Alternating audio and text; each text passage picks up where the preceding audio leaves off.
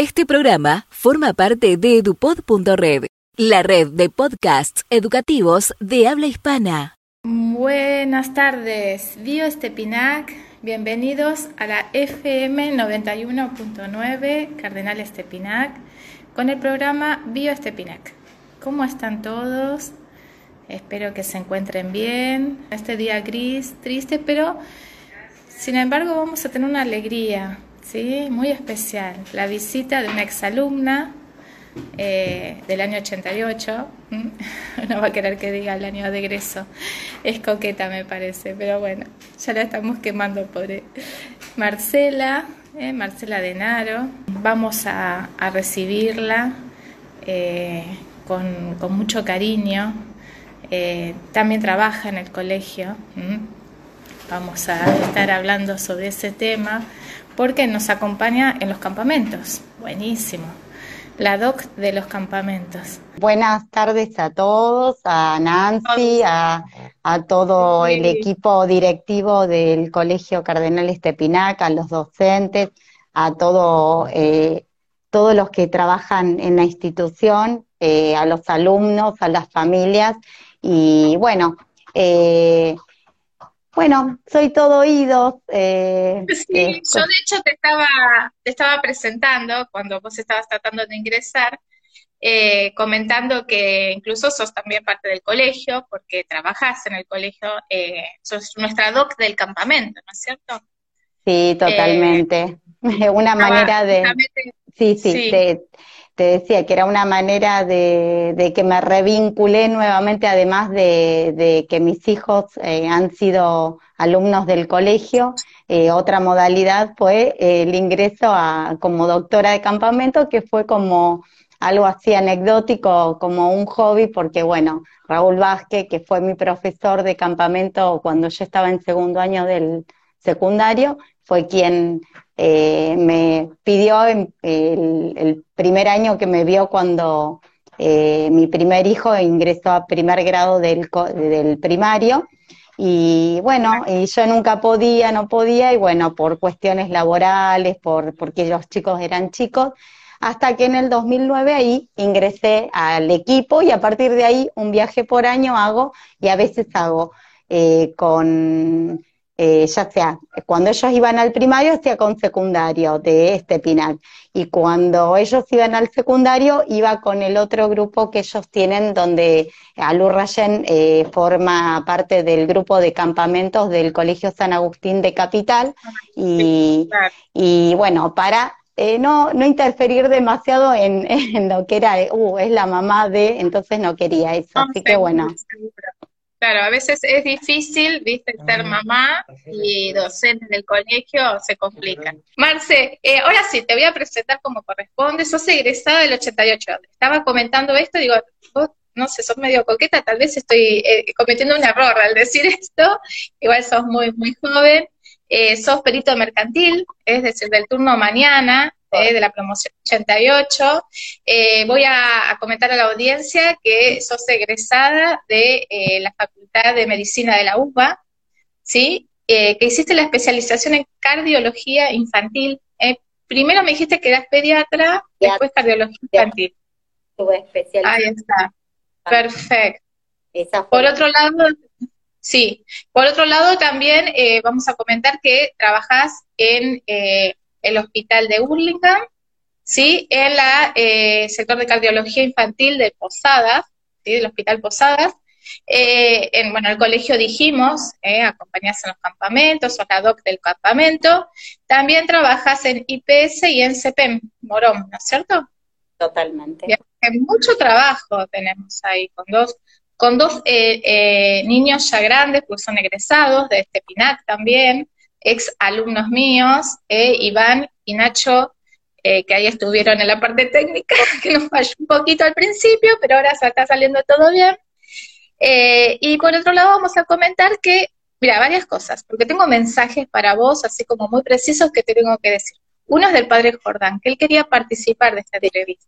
pero por una cuestión, por una cuestión de logística, no lo podemos hacer participar. Más adelante vamos a ver si lo llegamos a, poder generar. Y eh, Héctor Aranciaga, que también me escribió ah. para darte un abrazo, obviamente varios profesores, tus ex profesores, con los cuales tengo contacto, eh, y la pregunta va acá, porque vos sabés que este espacio tiene, en principio, un objetivo que es el de orientación vocacional.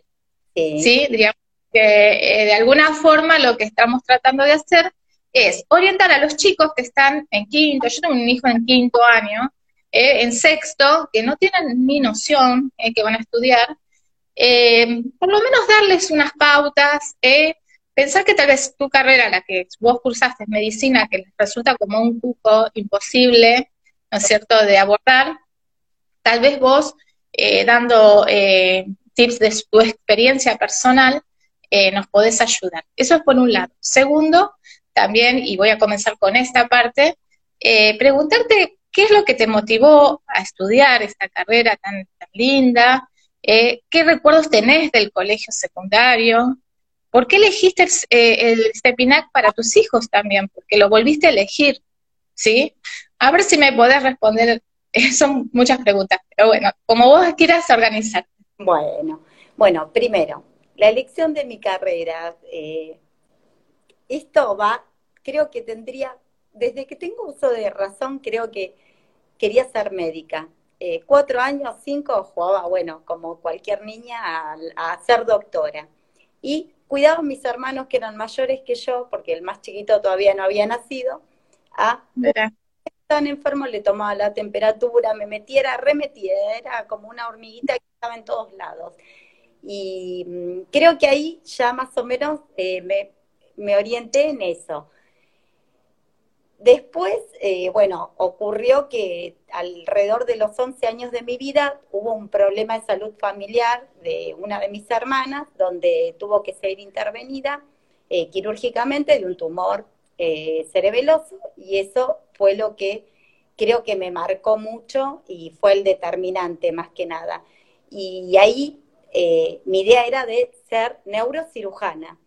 Eh, después, bueno, empecé el secundario, eh, me encantaba contabilidad, me encantaba. En un momento, el primer año de secundario, dije, ¿y si hago ciencias económicas? Yo ya de muy pequeña era, era tendría 12 años, no sé cuándo empezamos, porque nosotros hacíamos de primero a quinto año en esa época. Claro, claro. Y bueno, eh, y ahí fue que dije, bueno, me duró un año porque me gustaban, me gustaban más las materias exactas. Me gustaba biología, me encantaba, tenía la profesora Sarachaga, que todo tenía miedo, y la verdad que a mí me iba muy bien también. Y, y, me encantaba matemática, un ente raro porque era una persona que, no sé, tenía facilidad en esas materias. Y tal vez lo que no estaba acostumbrada mucho era al tema de estudiar. Estudiar no me gustaba las hojas, estar sentada. Y yo decía, y es una carrera para muchos, de, por eso también para orientar a los chicos, que no es el cuco, eh, medicina, que con constancia se llega. Eh, no es, creo que hay carreras que son más complejas como ingeniería y todo. A ver, medicina es compleja, pero con constancia se logra, ¿sí? Eh, y no es un, un cuco para, para nadie lo logré y con un montón de obstáculos que tuve en el medio y la verdad que eh, me alegro y creo que si volvieran a hacerlo volvería a elegir, ¿sí? Bueno. Igual, igual comentemos, Marcela, que no es algo fácil. Primero que cursaste en la UBA, tiene todo, diríamos, ingresar a la UBA no es eh, algo muy sencillo que digamos, me imagino que te habrás, eh, diríamos, preparado muchísimo, que vos algo me comentaste que tuviste muy buena base y eso lo, lo resaltas, ¿no es cierto? Totalmente, eso es lo que quería aclarar, que la verdad es que la base de, eh, yo, eh, a ver, primero en quinto, eh, en quinto año, lo que hice fue que era el último año de, del secundario mío, en mi época, lo que hacíamos era, había, hacía dos años o un año previo, había algo que se llamaba UA 21, que creo que actualmente existe.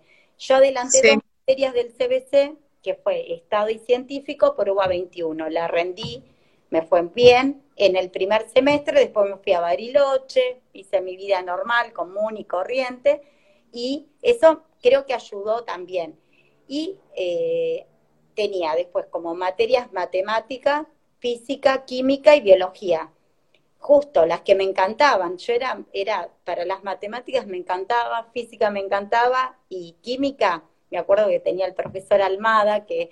Ay, vamos a recordarlo, que ayer justo estuvimos hablando y digo, no vamos a dejar pasar esto así, porque la verdad que eh, amor incondicional a, Almada, fue un profesor de merciología, vamos a comentar, que falleció hace unos años. De hecho, el laboratorio, sabes que yo trabajo en el laboratorio además de profe, eh, tiene justamente, por iniciativa de Marta González, el padre Jordán, eh, le pusieron el nombre de Almada, que muchas veces los chicos, claro, me dicen, ¿pero quién es Almada? bueno, profesor histórico del colegio, ¿no es cierto? Profesor de merciología, muy buen profesor.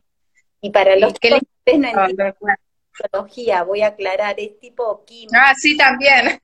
Porque parece de años así, re... Sí, sí, sí, es verdad.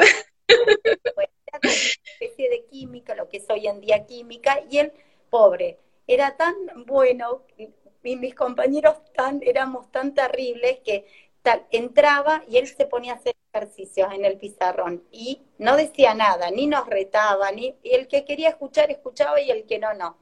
Yo tenía esa cosa de la facilidad de que miraba el ejercicio y lo entendía y me, encantaba, me gustaba. Claro.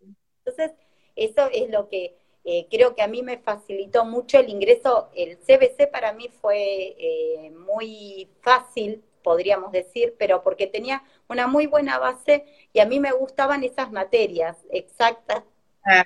que era como que era, aparte de biología, en biología eh, me encantaba, me encantaba porque era el, quiero estudiar 10 hojitas, después, lo que voy a contar más adelante de la carrera, eh, a estudiar libros muy grandes, porque ahora, ahora hay apuntes, hay, hay, internet, tecnología, vos mirás gráficos y todo y tenés eh, cuadros sinópticos, porque para estudiar muchas materias que son complejas, que ya les voy a contar el resto de la carrera. El CBC, muy bien, después entro a la carrera, eh, medicina es, eh, en mi época era un año de CBC y después tres años de carrera intensa en la Facultad de Medicina, donde teníamos materias que eran anuales, teníamos que aprobar las materias cada parcial para poder ir a final, todas eran con finales, podías tener 10 en, cada parcial, pero el, al, el final lo teníamos que hacer y era estudiar todo lo de todo el año. Por ejemplo, en primera una materia que era anatomía y después teníamos una que se dividía en tres. Era embriología, eh, histología y citología.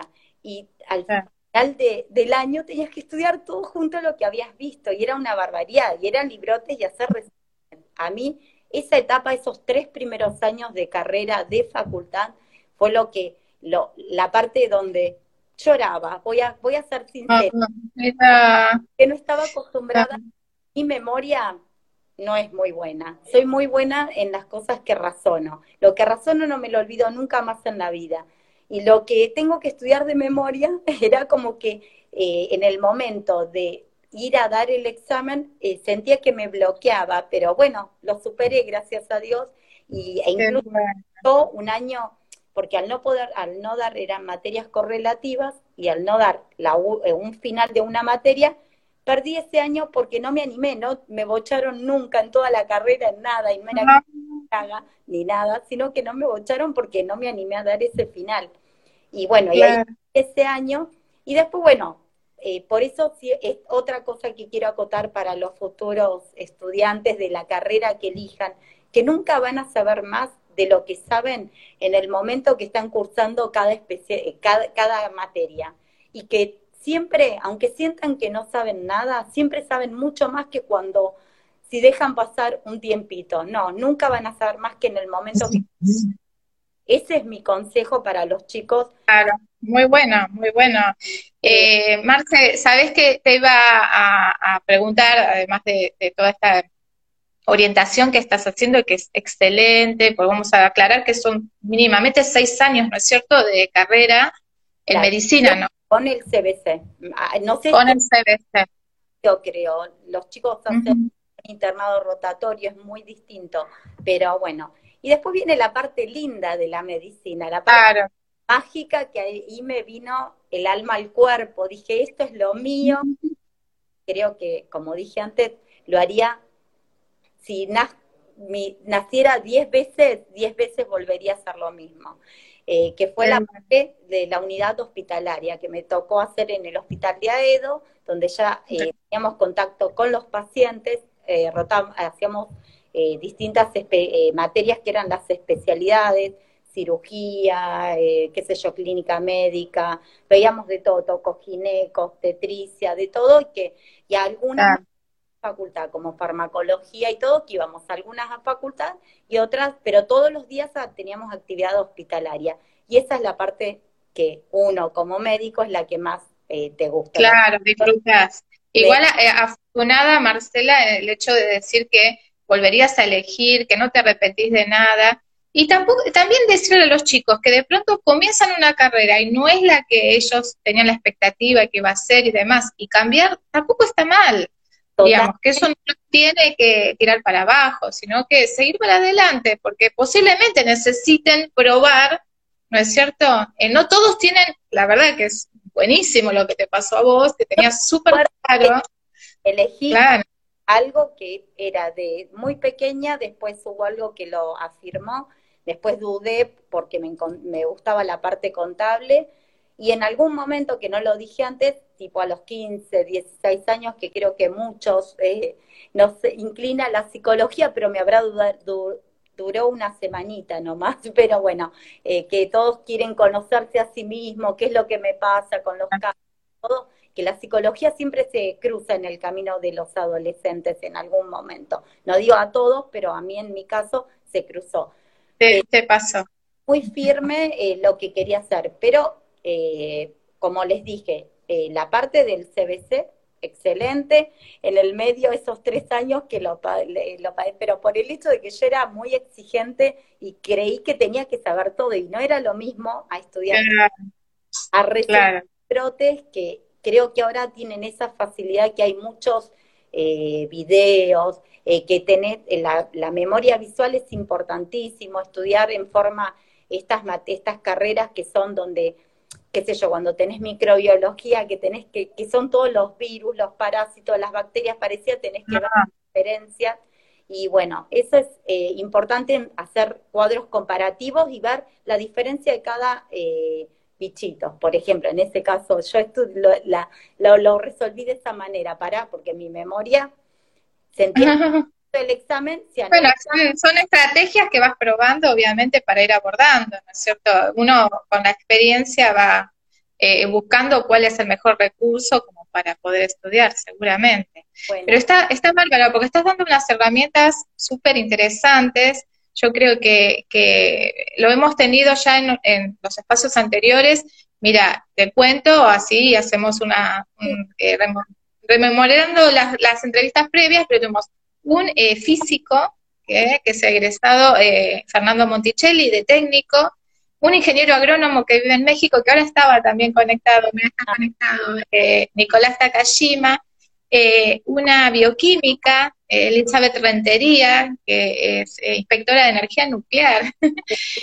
también, sí, es decir, que tenemos esa diversidad. La semana que viene, y ya voy anticipando, voy a hacer la entrevista a un egresado del año 99, sí, de técnico, eh, donde también trabaja eh, en una empresa multinacional de tecnología y está justamente fabricando respiradores ah. para esta pandemia, súper interesante.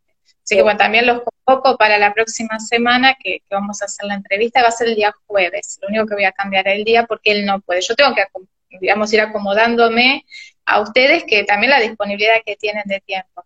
Pero yo te súper agradezco, Marcela. No sabes la cantidad de acá de mensajitos, después voy a ir nombrando, pero bueno, entró Educación Física, Babington, Marcela Fragati, eh, Fernanda Viglione, eh, un montón de profes del colegio, eh, bueno, Obviamente hay algunos de Naro acá que veo que evidentemente son familia, eh, los Vieites también, ya sabemos que los Vieites son familia, bueno, recién estaba mi hijo Rodrigo Benítez, que también le mando saludos, eh, un montón de, acá una Rocío Belén, eh, ingresó un montón de gente para Silvia Delis, que es una preceptora, la verdad que muchísimas gracias por haber ingresado. Bueno, Alfredo da Costa, que también te enviaba saludos, que tuvimos una reunión a la mañana.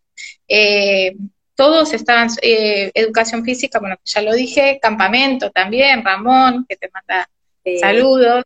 Pero re lindo, la verdad que estaban todos esperándote, ¿eh? Mirá vos qué buena. ¿A vos te entusiasmó hacer esto? La verdad que el sábado me encantó. Hoy estaba eh, estaba nerviosa.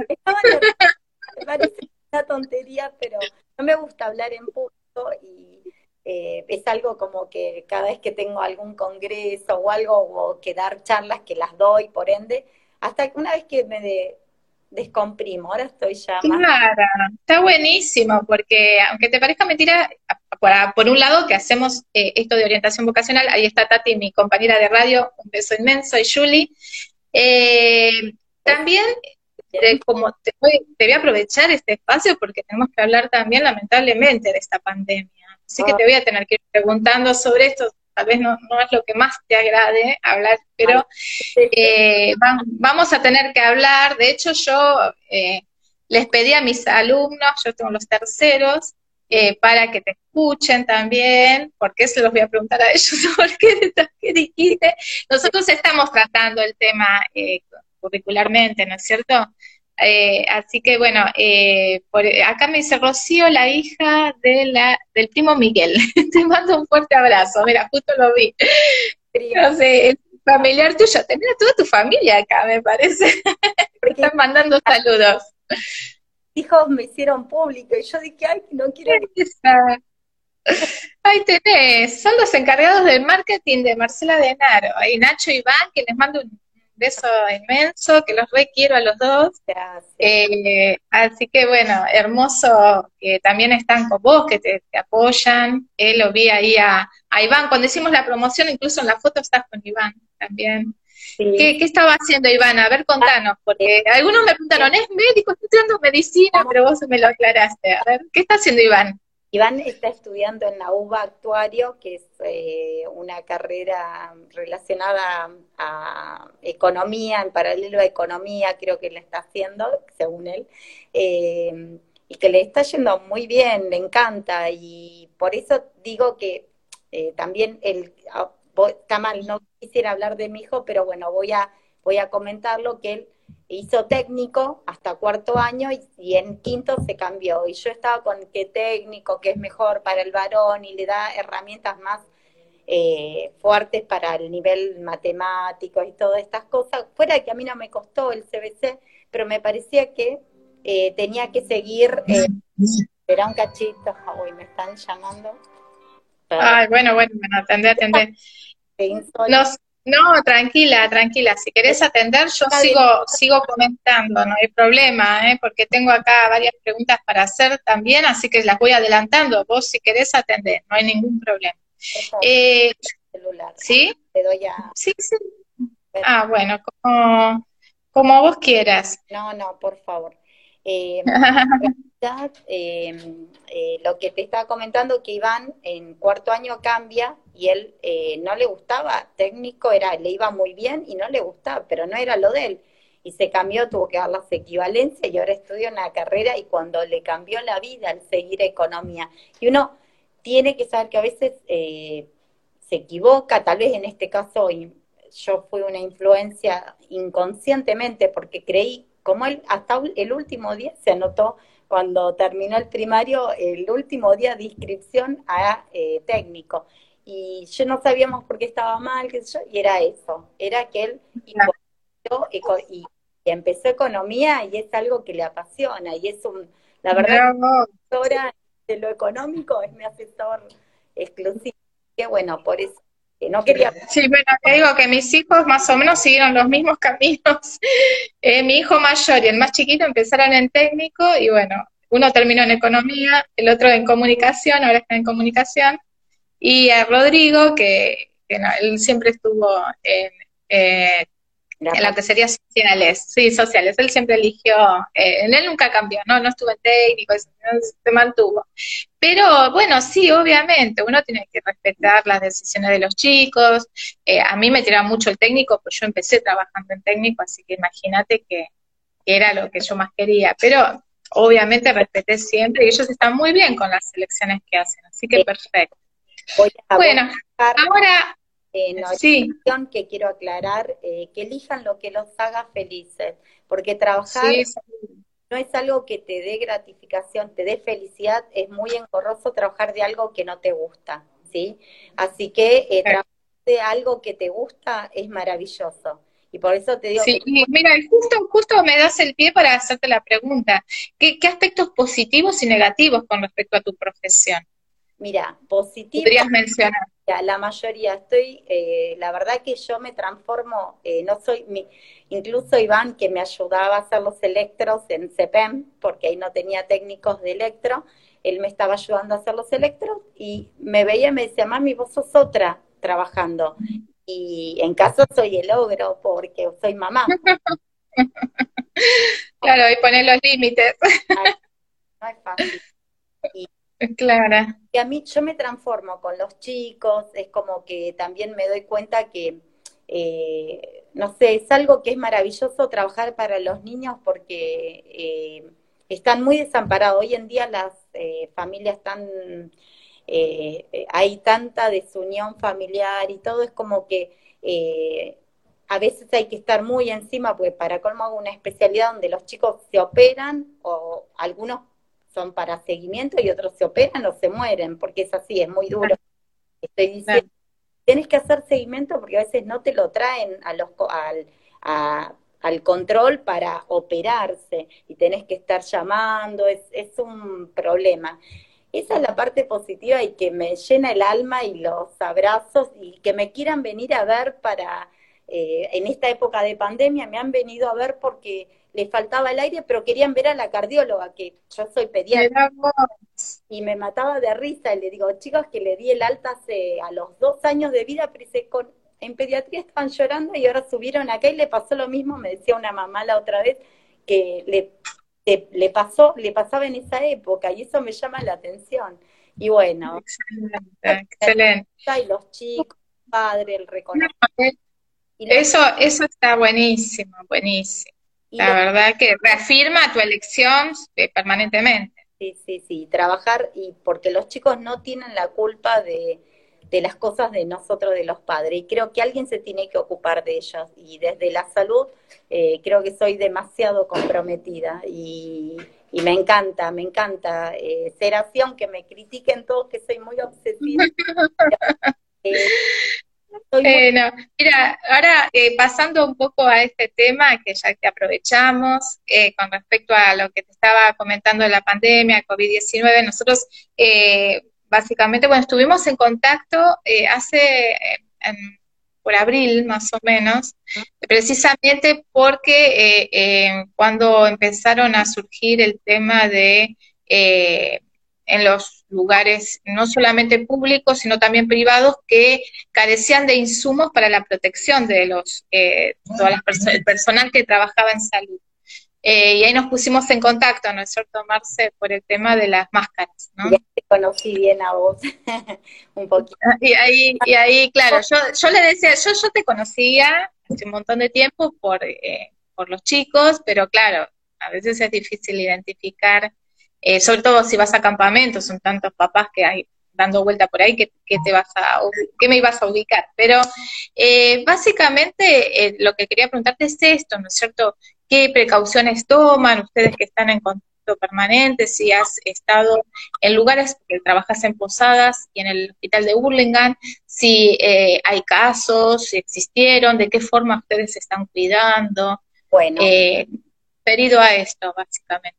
Bueno, en realidad, eh, de entrada, la verdad, agradezco primero a Ezequiel, que fue uno de los, de los que eh, fomentó la fabricación de las máscaras y tanto a vos, Nan, como, como eh, sí. estaba eh, David, el profesor David, eh, eh mi marido, Alberto.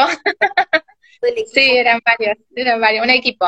Unos chicos también, alumnos, ¿eh? Profesor Pablo Zamorano y Agustín de técnico. Sí, unos chicos. Tuvimos las primeras máscaras protectoras médicas porque la verdad es que eh, de entrada es como que, bueno, fuera que nuestro país ya estaba anticipado por lo que pasaba en Europa, en Asia, todo lo que había ocurrido, eh, había cosas que todavía faltaban. Y la verdad los primeros casos fueron casos importados porque eran los que habían viajado al exterior y eran los que venían. No teníamos casos autóctonos de acá de nuestro, de nuestro lamentablemente en el, a nivel eh, privado había ya bastante. A nivel público, hace un mes detonó todo, es como que fue un detonante. Y ahí, eh, bueno, eh, igual ya se fue preparando, el Hospital Posada está muy bien preparado eh, para esto, pero está bastante colapsado ahora en estos... fue algo de unas tres semanas y media, cuatro, que fue un boom, pero bueno, hubo medidas que no se han tomado en cuenta. Hay gente que yo entiendo, yo esto no quiero que se tome eh, no es política ni, ni es eh, lo único que les pido ni es protección eh, hacia los médicos ni protección hacia yo lo que lo único que siempre digo es que les pido a todos que se cuiden porque es fuera de que no hay que tener miedo. Yo no le tengo miedo a la, al COVID-19 lo que sí tenemos que tener es prevención y tenemos que cuidar a los, a, los abuelos, a, los, a las personas mayores, a los que tienen eh, enfermedades preexistentes como diabetes, hipertensión, cardiopatías, oncológicos, ya sean niños y adultos, eh, porque a veces se creen que los niños no se enferman y cada vez van apareciendo más cosas que aparecen en chicos también. Sí. Eh, a ver, pediatría está bastante contenida hasta ahora pero eh, hay, ahora hay un, justamente hoy mi jefa me mandó un, como una, eh, que mandó el ministerio un, eh, para los pediatras y para todo, todo el sistema de pediatría, para el equipo, donde hay un, un, nuevo síndrome inflamatorio multisistémico, se llama, es nuevo, esto es de hoy, nos debutamos y que también, por ejemplo, chicos que tienen eh, fiebre, eh, conjuntivitis, eh, erupción cutánea, dolor abdominal, vómitos, diarrea, y tienen que llamar al, al 148 para pedir, porque esos son algunos síntomas que pueden tener y que pueden ser de COVID, que es muy diferente a adultos. Entonces, como hasta ahora hay muchas cosas que no sabemos, y no quiero hablar y decir cosas de las que no sé, pero les claro, claro. a mí me consta y lo que yo he visto hasta ahora, ¿sí? Que es lo de lo que sí puedo hablar. Qué interesante lo que nos estás diciendo, porque generalmente es como que se margina el tema de los chicos, como que no van a poder, no se van a contagiar y demás, y está justamente dando síntomas que posiblemente tal vez no se tienen en cuenta. Y algo más que te quería, eh, lo habíamos comentado ayer cuando hablamos, eh, tampoco ignorar cuando aparece algún síntoma que no necesariamente sea COVID-19, de ir de todas formas al médico, porque se está ignorando, por ejemplo, eh, dolores cardíacos o eh, algún otro tipo de trastorno que se puede agravar por no ir al médico justamente por el miedo al contagio. Con lo cual, eso no está funcionando, ¿no es cierto? A ver qué nos puedes decir. Sí. otra, esta era otra de las cosas que quería acotar, que hay patologías que si tienen un médico de cabecera con quien puedan consultar, eh, consulten, por favor, pregunten o llámenlo a ver, no sé, la modalidad o mismo pueden llamar al 107 los que están en capital, al 148 provincia y explicar y si tienen que acercarse que no es síntoma de COVID, pero para que los asesoren porque me ha pasado paciente con traumatismo de cráneo o con lesiones eh, a ver, eh, de alguien que quiero mucho y que ahora diabético y que le tal vez le tienen que amputar una eh, media pierna y la verdad estoy muy triste por esto. ¿Por qué? Porque eh, por el miedo a ir, por no ir por el COVID, no digo claro. caso, pero y me ha tocado la guardia pasada en el hospital de un cardiópata de cuatro meses de una cardiopatía compleja que se podía haber muerto. Entró descompensado porque también tenía miedo a ir a llevarlo a control por el claro. Eso no tiene, para el COVID tiene que ocultar el resto de las patologías, ¿sí? Eso pido por favor que cada uno, porque sé que todos dicen, no, si no es COVID, está el sistema de salud está medio, yo reconozco que a veces no todo el mundo tiene la paciencia que debería tener y que estamos medio desbordados, pero hay cosas que cuando tienen que ir, aunque no nos guste, tienen que ir. Un accidente, un dolor abdominal que se está doblando y que, y que a ver, que parece una apendicitis, se tiene que operar, un cólico. No, seguro. Esas cosas, eh, o un, una, un bulto en alguna mama en las mujeres, chicas, a ver, esto no lo tenemos que dejar pasar. No, no, ignorarlo, obvio. Y si pasa algún tipo, yo la semana pasada me quemé la mano con agua hirviendo, por ejemplo, sin ir más lejos, porque te pueden pasar accidentes así, porque uno está, viste, contestándole a los chicos en la escuela, haciendo todas cosas al mismo tiempo. Y bueno, eh, también, obviamente tuve que, mi marido llamó la emergencia, me tuvieron que tratar, inyectar y demás, pero no, dejar pasar, porque yo digo, no, no quiero a ningún lado porque, no, no, era porque se iba a complejizar más la situación, se me podía infectar la, la quemadura y demás. Ahora ya estoy bien, pero bueno, la pasé así mal.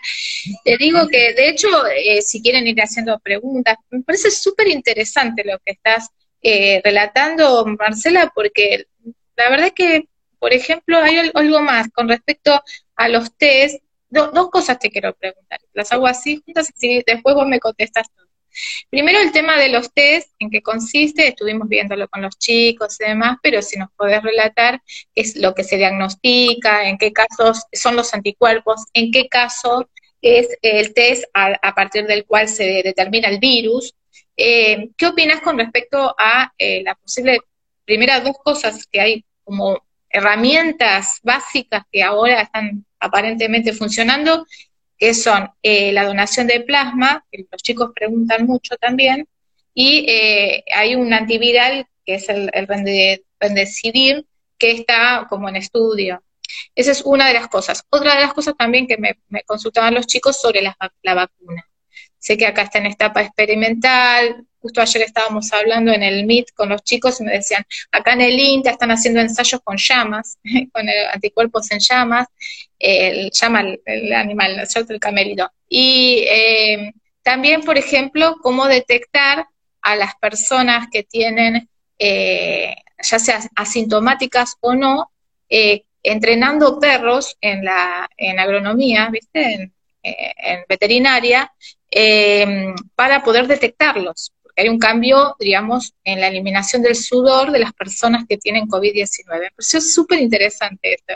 Y justamente salió a raíz de eh, el meet que hacemos con los chicos. Así que bueno, son muchas preguntas. No sé si te van a poder contestar todas, pero lo que pueda. Bueno, es eh, la verdad es que eh, apenas explotó todo esto en, son, en zona oeste, la verdad es que yo estuve muy preocupada del manejo porque la gente llamaba y con síntomas de COVID eh, no, no lo llevaban a isopar y eh, eh, personas que tal vez ya llegaban cerca de los 60 años y que son de, de riesgo y que deberían isoparse y con fiebre alta y con un cuadro catarral, tiene indicación que incluso, bueno, acoté porque justo me ocurrió de que era alguien conocido, de el esposo de una, amiga mía de, la infancia. Y la verdad que eh, me, eso me detonó, porque dije, ¿cómo no lo hisoparon? Lo llevaron, y bueno, es después de haberle dado el alta, él fue a trabajar a su negocio y cuando le eh, volvió porque no podía respirar, le dije, mira, haz esto, no, no, no des más vuelta, andate al Posadas y había dos personas delante de él.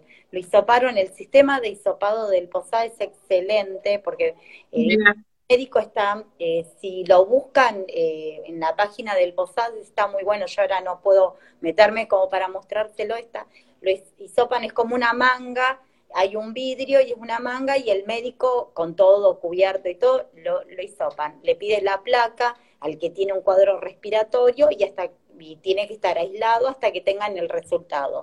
Ningún paciente ingresa a un área cerrada si no tiene el, el resultado del hisopado. En general se hacía a las 6 horas. De, a partir de ahí empezó a tardarse un día casi, 24 horas o 18 horas. A veces eh, se logra hacerlo más rápido y el hospital dentro de todo, la gente de Burlingame pasó al INTA y la gente del Posada es la que viene desde zona oeste, no es que están, eh, pasa todo lo de Burlingame, antes sí iba Burlingame al Posada y ahora no. Entonces es como que aumentó la demanda. la PCR del, del hisopado, que es la detección del virus, eh, es importante y aunque a nadie les gusta, le ponen el hisopo, pero hasta... Claro, sí, sí, sí, hasta la faringe. Pero Ingresa por fosas nasales y va hasta la parte posterior, que ese que es cierta irritación genera, ¿no es cierto? Obvio, es molesto, pero hay que hacerlo. Y sí o sí confirma que tenés la enfermedad en ese momento. Porque en ese caso detecta eh, el ARN del virus, ¿no es cierto? Eh, precisamente. Claro, el ARN, tal cual. Es, es detectar el virus y ves que realmente está presente. Y no me, preguntaba incluso Iván, me dice, mami, ¿por qué no lo toman en mucosa? Y si es tan contagioso, me decía. Eh, ¿Por qué en mucosa? ¿Por qué en la fosa? está bien la pregunta de Nacho, ¿eh? Muy bien. Eh, de Iván, de Iván había sido. Ah, de Iván. Eh, eh, le digo, es verdad, tenés razón, pero a veces pueden dar falsos negativos porque tal vez justo esa gota que lo, donde hizo paste no fue tan fiel para y tiene tanta concentración de virus. Por eso es que se hace eso. Después, sí, de hecho, disculpa que te corto, porque acá me preguntan si eh, dice para, para saber si realmente, si no es un falso negativo, si no se hace otro estudio. Yo sé que el de sangre, el serológico, es para determinar si hay anticuerpos, ¿cierto? Básicamente. Eh, eh, en realidad, cuando es positivo, falso o negativo puede ocurrir, pero te tienen que tomar muy mal la muestra y en general creo que ya están entrenados los que están bien y y sí eh, debería el sistema de salud, no en todos los lugares están manejando, y no es porque yo sea, eh, mi posada eh, sea como fue, es el este Pinac mi segundo hogar. Eh, Este lo amo también con toda el alma, pero es como que hay cosas que faltaron y que de a poquito lo, lo fuimos armando. Y a veces ha personas que tenían criterio de hisoparse, ¿sí? Ah, perfecto eh, yo les... Eh, eh, Entonces, para, para aclarar, depende también de la técnica, fundamentalmente, para que pueda llegar a tener un error el hisopado. ¿Es esto lo que estás tratando de explicarnos? Mira, la técnica en general debería ser debería ser un, el personal idóneo y ya estar entrenado y haber estado el que haga el hisopado no puede ser una persona yo por ejemplo si tengo que hisopar hoy en día me explican, pero tengo que verlo primero, porque yo, eh, al estar en cardiología, no estoy en la guardia de pediatría topo, por ejemplo, pero mi, eh, mis compañeras, mi mejor amiga es la que hace los hisopados y bueno, y me explica y sé cómo lo hacen y veo cómo lo están haciendo. Pero tenés que estar entrenado y te tienen que explicar, y te tienen que explicar la manera en que vos te tenés que cambiar, vestirte, te, tienen que asistir, eh, porque no es fácil, porque vos te podés contagiar, tenés que tener todas las medidas, las antiparras, la máscara, el barbijo común y tener el barbijo quirúrgico cada vez que tomas la muestra, el camisolín. Eh... Marce, disculpa que te interrumpo, porque también están preguntando. Una vez que es, eh, da el positivo, ¿Cuánto tiempo eh, hay que esperar para volver a hacer una contraprueba? Eh, y en el caso de que dé negativo, ¿cuántas veces tiene que dar el negativo como para ser considerado de, alta y, no seguir aislándose? Bueno, son varias preguntas también. La buena pregunta. Eh, tienen que tener, pasados los 14 días, si ya está asintomático, tuvo buena evolución, el paciente tiene mala evolución, queda internado, tal vez no con en respirador, pero queda internado, se medica si hace una neumonía, lo medican, hacen un cóctel probando, porque estamos a prueba, eh, de eso no, les voy, no les voy a hablar porque no sé si es efectivo o no, están probando el tema del plasma, el, el, antiviral. El antiviral. se administra y no sabemos qué es lo que funciona. Muchos responden bien y en general, a ver, eh, lo que estamos viendo es que la respuesta eh, en sí la evolución es favorable, excepto los pacientes que han fallecido fueron pacientes de alto riesgo, adultos, y no es que todo el mundo que tiene COVID va a morir. Eso es lo que yo quiero que queden claro. Sí, está muy bien lo que estás comentando, porque la verdad si nos genera una psicosis Y que es, es un tema cómo manejarlo. Por un lado, me, ha pasado que al principio los chicos están muy angustiados, angustiados hasta el término de decirte que eh, no, no quieren ni salir, pero para nada, eh, diríamos, ni siquiera al patio, podría decirte al principio. Pero por otro lado, después cuando empiezan a ver que, bueno, ahí es un porcentaje, es un 20% solamente las personas que pueden complejizarse la situación sin necesariamente llegar a la muerte y que son las personas de riesgo de más, se relajan demasiado, ¿viste? Y entonces eh, eh, como que ya se revelan y quieren salir todo el tiempo. Entonces es tan difícil que encontrar ese término medio, ¿no es cierto? Eh, sí, es cierto. El tema, voy a hablar de las inmunoglobulinas como para el seguimiento. Cuando el paciente ya está, eh, es, eh, tal vez está internado, se utiliza mucho en los internados o nosotros, por ejemplo, somos personal de salud que no tuvimos síntomas, pues hizo aparte, pero tal vez te engancha en un momento donde ya vos pasó la patología y vos ver si tenés anticuerpos con para el coronavirus, COVID-19 por el coronavirus son es una familia. Son una familia, sí, sí, eso lo explicamos, sí. Porque es un virus que se conoce de hace tiempo, este es un nuevo subtipo de coronavirus, el COVID-19, eh, que se conoció en diciembre en China del 2019. Apareció y bueno, y a partir de ahí empezó todo, todo esto. Las inmunoglobulinas, bueno, nosotros tenemos las inmunoglobulinas M, que son las de actual, las inmunoglobulinas M aumentan en, eh, cuando vos tenés positivo el hisopado. Empiezan a estar altas. Y después tienen que ir descendiendo porque van ascendiendo las inmunoglobulinas G, que son las de cura. Vos podés llegar a tener inmunoglobulina G elevada, pero si todavía las inmunoglobulinas M son positivas y elevadas, es porque todavía tenés mucha chance de estar contagiando. Entonces, ¿por qué para darle el alta tenés que hacer nuevamente hisopado? Porque la PCR que te confirma si vos seguís contagiando. Tal vez estás clínicamente asintomático, pero con dos PCR para dar el alta en paciente que fue seguido y todo, con dos PCR negativas recién ahí se le da el alta al paciente.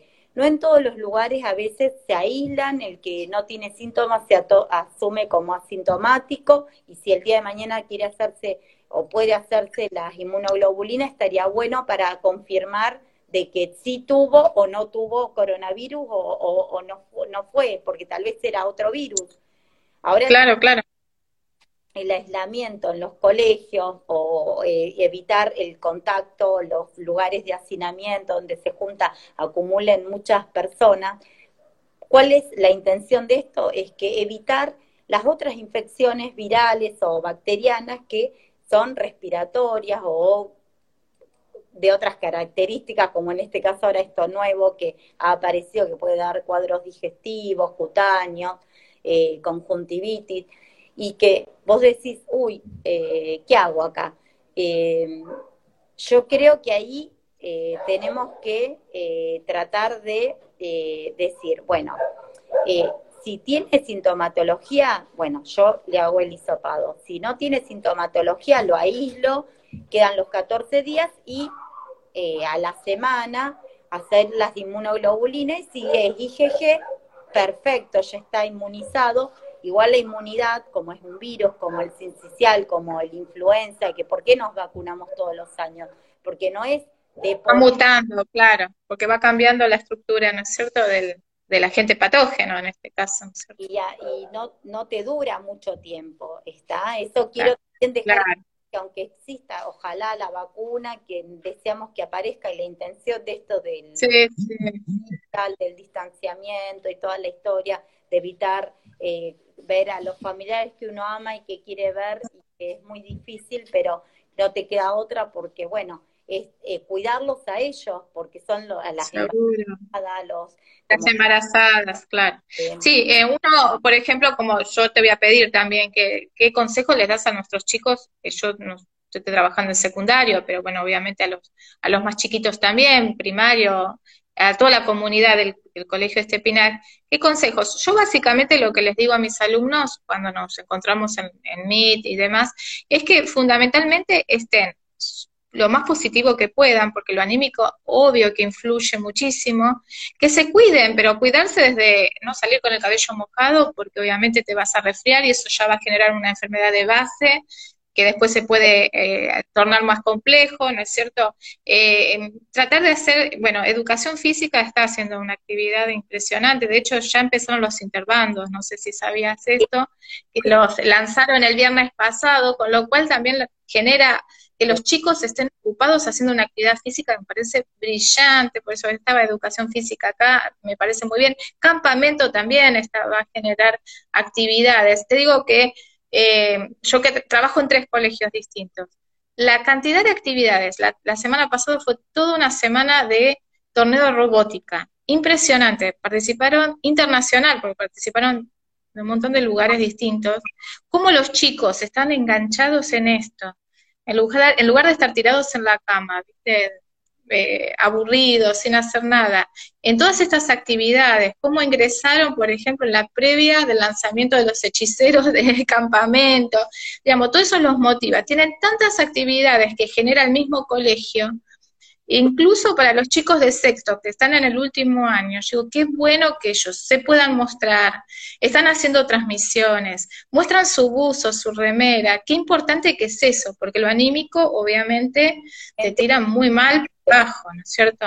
Y eso inmunosuprime y eso predispone a, a contagiarse cualquier otra cosa, y lamentablemente cualquier garganta que pueda ser por estreptococo, por un virus por influenza, por cualquier otra adenovirus incisional, entra en protocolo COVID-19 y, y, bueno, y lamentablemente, y, los pediatras incluso me decían, estoy agotado de, del hecho de que todo cambiar, sacarte, no olvidarte de ponerte tal cosa, tal otra. Claro, tal cual. Porque no nos, a ver, eh, tengamos miedo, sino por el hecho de eh, el, y llenar papeles, porque hay que denunciar, hay que poner todo, y bueno, por suerte, en el, en, eh, eh, dentro de los pediátricos, hace dos semanas atrás había 200 y pocos fueron positivos y todos se fueron a, su casa. Ningún caso grave en el Posadas que se Qué, bueno, qué bueno. Qué bueno lo que nos decís. Sí, eh, por último, siempre los chicos eh, sugieren lo mismo y uno también lo piensa. Bueno, solamente nos va a salvar la vacuna. Sabemos que acá, bueno, lo que decíamos, están haciendo varias pruebas desde CONICET, ¿no es cierto, de lo que te estaba comentando. Eh, el tema es, la pregunta que también yo te transmito lo que me decían los chicos, ¿no? Dice, ¿quiénes tendrán acceso a la vacuna?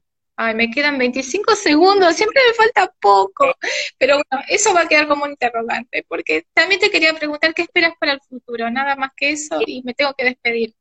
Bueno, primero que se resuelva esto de una vez por todas para que todos seamos felices y podamos retomar nuestra vida normal